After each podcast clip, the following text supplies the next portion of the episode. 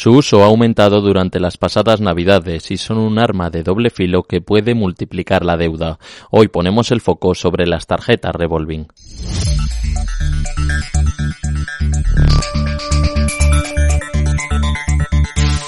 El consumo en Navidad se incrementa y tras meses de precios por las nubes, la capacidad de gasto de los hogares se resiente.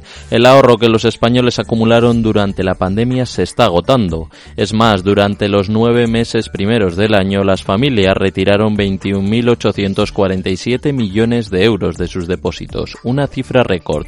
Sin embargo, la rueda del consumo no se detiene. Estas Navidades cada español ha gastado de media 745 euros, 10 más que las pasadas, según según la Organización de Consumidores y Usuarios. ¿Cómo puede aumentar el gasto con menos dinero? Pues acudiendo a herramientas de crédito como las tarjetas revolving. Es habitual que durante la campaña navideña la demanda de tarjetas revolving aumente, aunque no es la alternativa más recomendable si no se conocen sus riesgos. Javier Moyano, consejero delegado de Reclama por mí.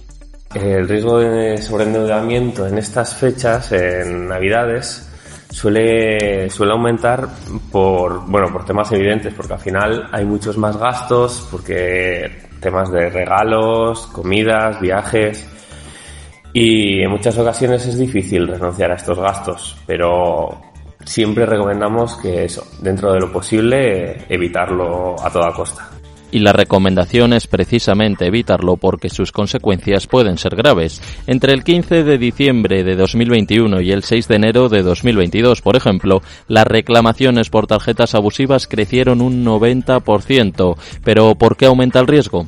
Hay que tener en cuenta esas tasas de interés tan altas e incluso antes de contratarlas planificar un plan de pagos que sepas seguro que vas a poder cumplir porque en caso de que, de que no cumplas una cuota, ya sabes que va a empezar a, a crecer el interés y se va a complicar tu, tu situación financiera al final.